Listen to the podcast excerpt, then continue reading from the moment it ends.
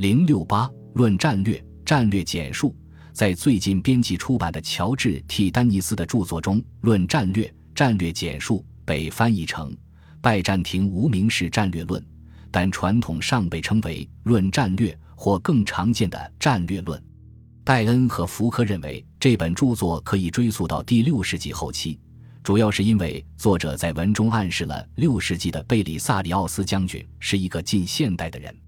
然而，在最近，这本著作更令人信服的被认为是一本更全面的军事问题论著的幸存片段，或者更确切地说，是一系列幸存章节。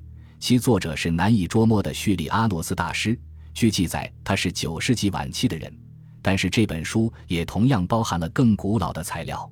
虽然现存于世的作品都不是令人惊叹的，但是其主要著作的遗失就能解释为什么备受推崇的尼克弗罗斯乌拉诺斯和君士坦丁七世都如此欣赏叙里阿诺斯了。该著作的第一页不见了，但除此之外，这篇著作是完整的，而且有实质内容。尽管戴恩认为作者不是一个具有实战经验的士兵或有经验的将军，而是一个纸上谈兵的战略家。丹尼斯并不赞同著作中的论述，但是军事工程章节的现实主义倾向令他印象深刻。这显示了作者即使不是战地指挥官，也应该是部队参谋或者战斗工程师。此外，作者对古代作者的熟悉，以及他偏爱彻底过时的文献胜过六至七世纪的专业知识，都表明戴恩的观点是对的。这篇著作的前三个部分是关于社会和政府的。然后在第四部分转变为论述战略本身，这是整个政府科学最重要的分支。它的定义很简洁：战略是指挥官保卫自己的土地和击败敌人的手段，将军是实施战略的人。有趣的是，在开始讨论这个话题之前，作者觉得有必要为他的关注点做辩护。在二十世纪旷日持久的大规模战争之后。人类已经就战争是非法的达成共识，但这一过程肯定早在六世纪就已经开始了。受基督教的影响，作者写道：“我深知战争是邪恶的，邪恶之罪。但是，由于我们的敌人显然把我们的流血看作他们的基本职责之一，并上升到美德的高度，而且由于每个人都必须用语言、文字和行动捍卫自己的国家和人民。”因此，我们决定写关于战略的东西。接下来的内容有些是理论，有些是怀旧、长久的被希腊作者们引用的马其顿方阵。但是，至今这种战术仍未与罗马人的统治相协调。还有些对于接下来的拜占庭指挥官们而言是操作性更强、帮助更大和更有现实意义的。在良好防御一节中，内容是关于警卫和岗哨、操作火焰信号、堡垒等。其观点虽然明智，但不新颖，对于任何情况都叙述的太笼统，不具有真正的指导意义。另外三节是关于如何通过地形来确定该地是否适合一个新城市，如何选择地点和如何建设新城市的。这些都只适用于出于战略原因而建立的边境防御城市。因此，针对布雷和工程机械的对策部分包含了许多技术细节。除此之外，作者就如何检测和对抗敌人在城墙下布雷的方法进行了特别说明，包括有效和巧妙的反地道技术。事实上，对于罗马人和拜占庭人来说，建造坚固的防御城市可以作为军区战略的一种工具，但是考虑到成本问题，这必然是一种罕见的应用。最值得注意的是，土耳其东南部的达拉或阿纳斯塔西波利斯。也就是现在土耳其东南部马尔丁省的乌古斯，由阿纳斯塔西奥斯一世在505至507年建立。作为一个要塞城市，它显然是为了巩固帝国对这一经常受萨珊帝国威胁的边境地区的控制。它的位置证明了这一点。它位于距阿米达以南六十罗马英里的地方，装备精良的军队四天即可到达。阿米达是一座更伟大且竞争更激烈的堡垒城市。三百五十九年沦陷于萨珊波斯人，三百六十三年被收复，五百零二年再次被萨珊波斯人夺取，五百零四年重新收复，六百零二年又一次败北，六百二十八年收复，六百四十年沦陷于阿拉伯穆斯林尼西比斯，今土耳其的努塞宾，在其以东十五罗马英里的地方，在三百六十三年签订和平条约被割让给萨珊波斯人之前，该城一直是边疆的坚固堡垒。作为后来居上的替代者，达拉持续受到攻击。在五百七十三年至五百九十一年和六百零四年至六百二十八年，也就是最长的且最后一次波斯战争期间，达拉落入萨珊波斯人之手。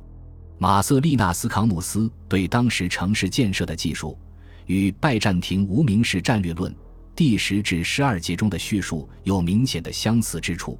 皇帝阿纳斯塔西奥斯派遣了杰出的工人，下令动工。他让卡利奥皮修斯负责这项工程。的确，他以奇妙的洞察力，用锄头划出一道犁沟，以便把地基建在小山丘上，并最终填平地面。他用坚固的石墙将它四面包围，直到城市边界的边缘。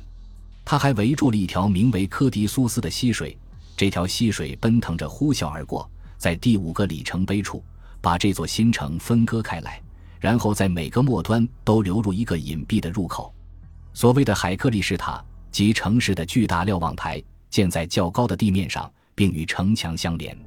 它向东隔着萨珊波斯边界与尼西比斯相望，向北与阿米达相望。尽管拥有军事经验，但《无名氏论》的作者转而讨论战术时，却出现了一种古典主义倾向。他反复提到古代作家们，他没有指名道姓。但可以确定是上述提到的罗马军事作家艾利安和阿斯克列庇欧多图斯。他对步兵的描述简单的多，但用处不大，因为他讨论了过时的方阵战术及其装备。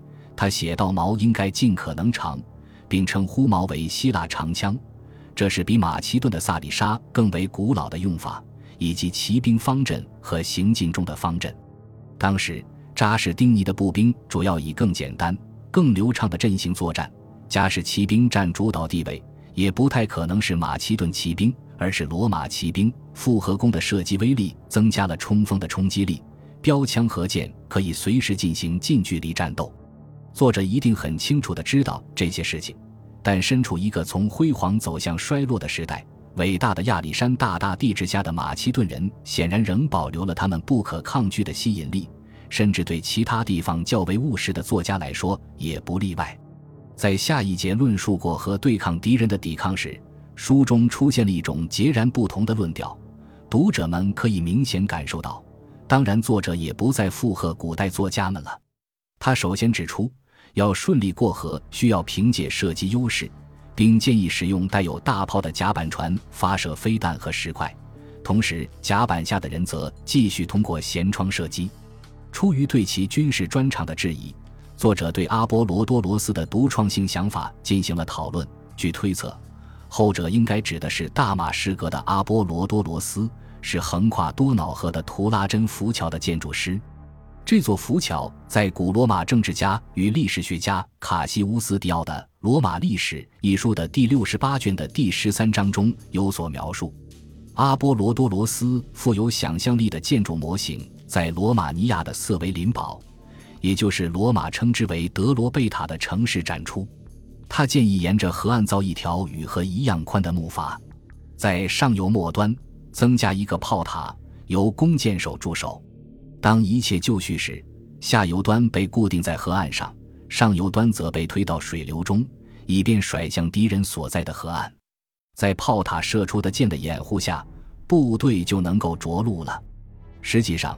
这是浮桥的一种变体，有些桥很长，是由拜占庭人和波斯人建造的。在六百二十七年十二月，从皇帝赫拉克勒斯手下逃出来的绝望的库斯劳二世越过底格里斯河下游，并且切断了他身后浮桥的缆绳。但那是一座以通常的方式建造的桥梁，用长圆木固定住水流中的船只，在上面铺木板，形成桥面。当然也要将两端固定牢，摇晃水流中的长桥是很艰难的。这正是作者不再惊叹于阿波罗多罗斯杰出建议的原因。在理论上，这种做法似乎是合理的，但在实践中，我不认为它会有这么好的效果。仔细想想，如果这条河很窄，我肯定敌人的箭会很容易地阻止我们建造木筏。即使在这一点上不必担心，建造或操纵这么大的木筏也是不可能的。